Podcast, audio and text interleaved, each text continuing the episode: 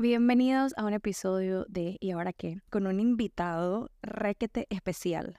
Para los que no saben, recientemente estuve en Southeast Asia viajando con mi abuelo.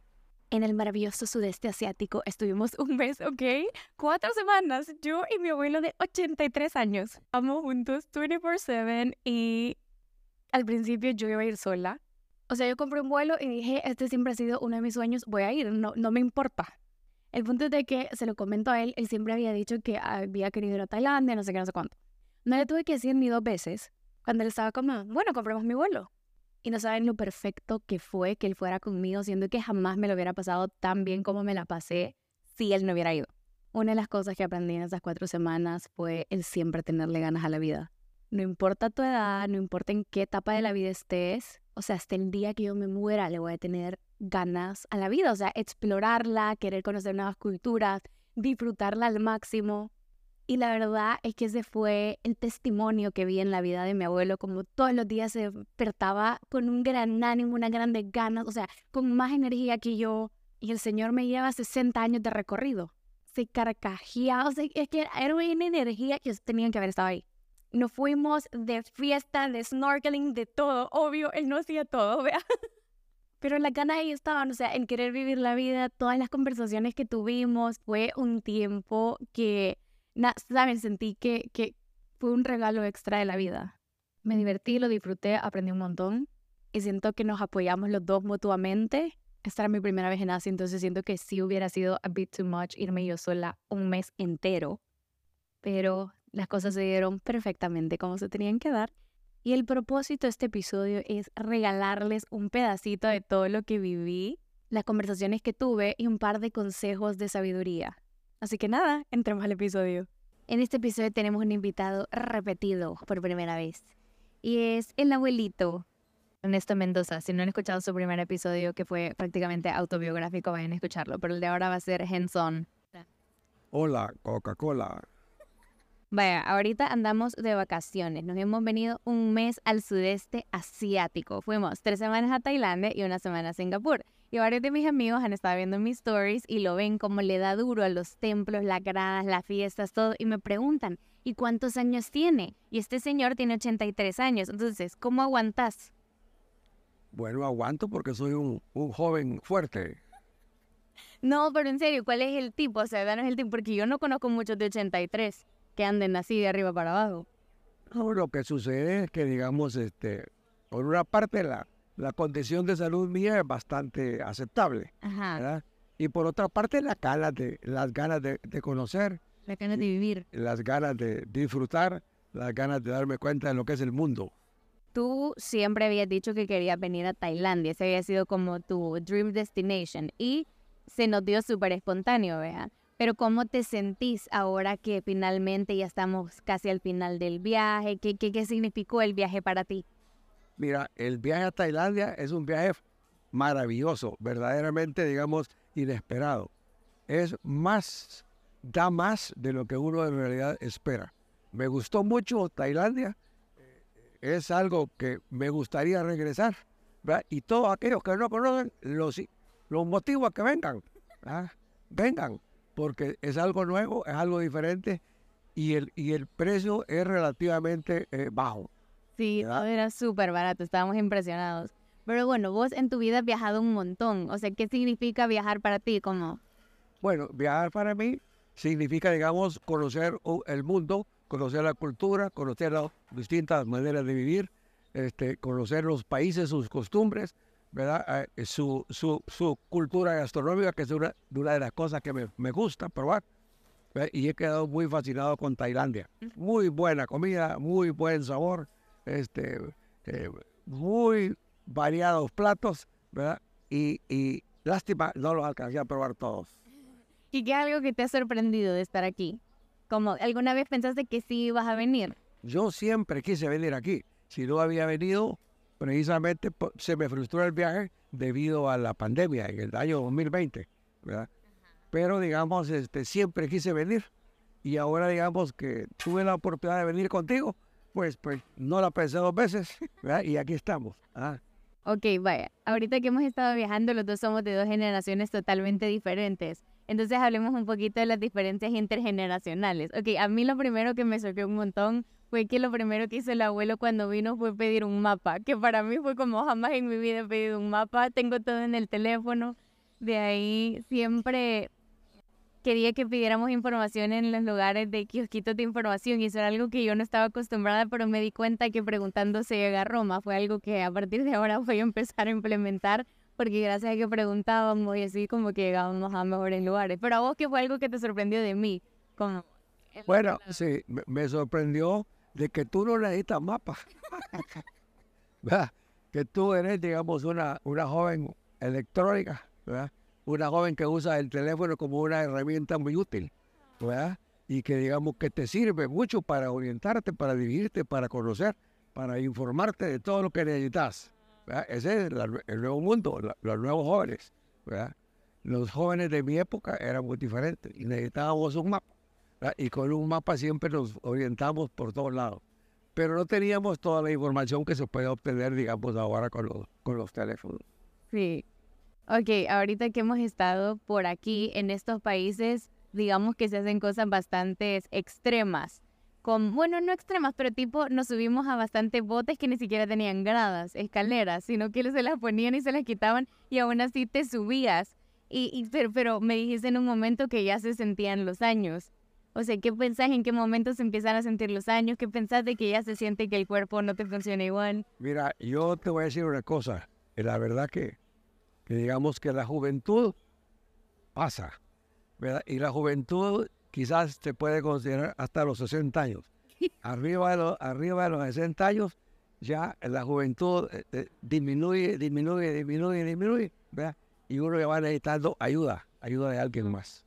Así que digamos, este... Pero no te molesta ti pedir ayuda, o sea, no te... No, a mí no me molesta pedir ayuda, pero trato de hacer las cosas por mí mismo. A mi modo, pues, pero trato de hacerlo. Hey, ya que decís que la juventud llega hasta los 60, eso es una larga juventud. Pero ¿qué consejos le darías a los jóvenes para que aprovechen su juventud? O sea, ¿qué pensás que es lo que uno de joven, a mi edad, 20, no joven de 50, vea, joven de 20, que, cómo puedo hacer para aprovecharlo? Bueno, es que fíjate que de 20 años, bueno, la juventud quizás pienso yo que empieza más o menos como a los 20 años. O porque todavía, digamos, a los 18, 19, todavía son adolescentes.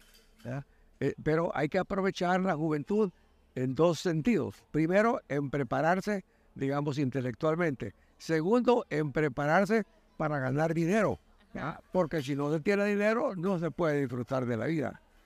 Dicen que el dinero es la vida, es cierto, el dinero no es la vida, pero sin dinero la vida no es muy placentera. ¿verdad? Entonces, hay que prepararse para estas cosas. Primero, para, para, ¿cómo se llama? Para educarse bien y segundo, para ganar dinero. Saber manejar el dinero para tener siempre, para poder hacer lo que uno, le gusta. ¿Pensás que es necesario tener una alta educación para saber hacer dinero? No necesariamente, pero sí hay que tener una educación básica, digamos, buena, ¿verdad?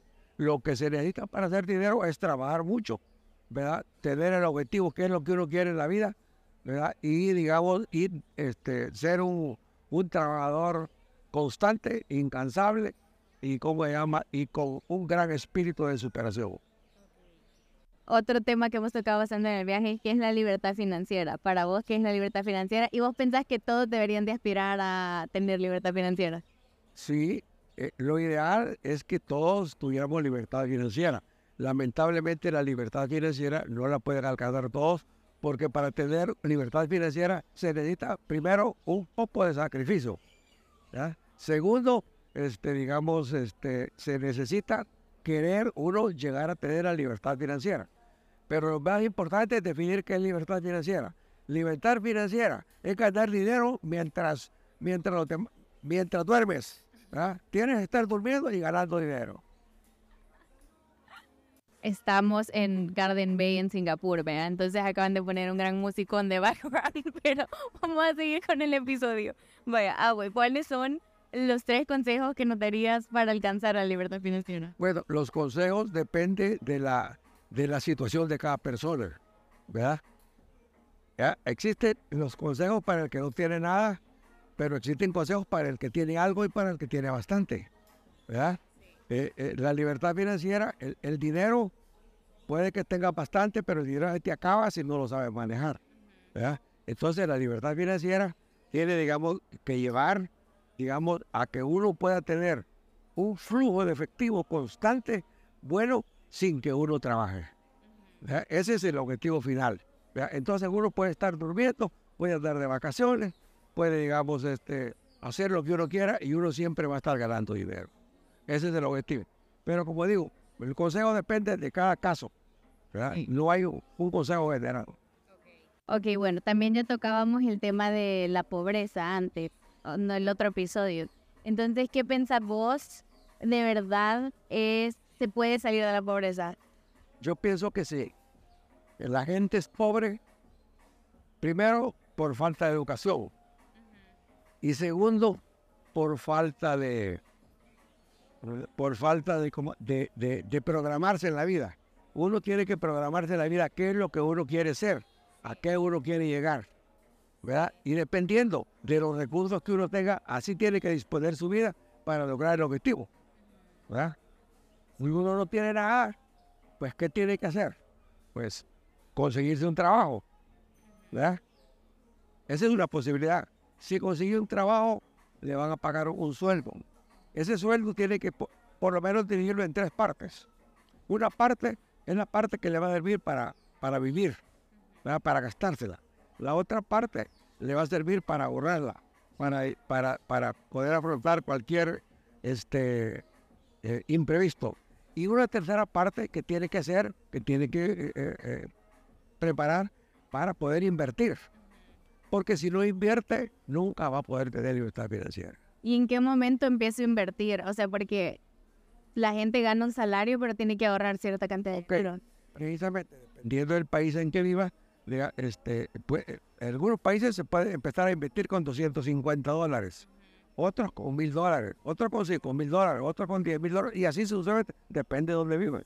Ahí, ahí ya creo yo que es bien importante buscar con quién asesorarte que ya, ya sepa y esté un poquito como más metido en eso. O estudiar, pues leer. Por ejemplo, Apple ofrece, digamos, impresiones de 250 dólares. ¿Ah? Sí, ah, Pero si vos vives en un país del tercer mundo, no puedes hacer nada con 250 dólares. Tengo que invertir por lo menos mil.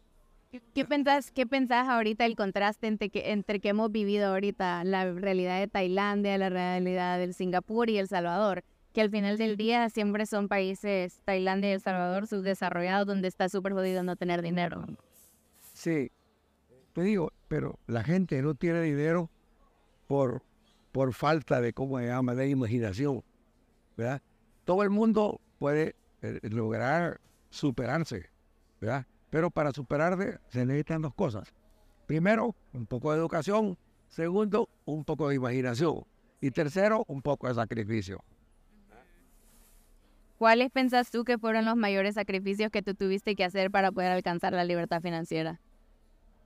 Bueno, este, los sacrificios que yo tuve que hacer fue, y primero, digamos, este, eh, eh, privarme de muchos placeres de la juventud, ¿verdad? Para poder eh, reunir o para poder conseguir una, digamos, este, una, una situación económica que me permitiera invertir.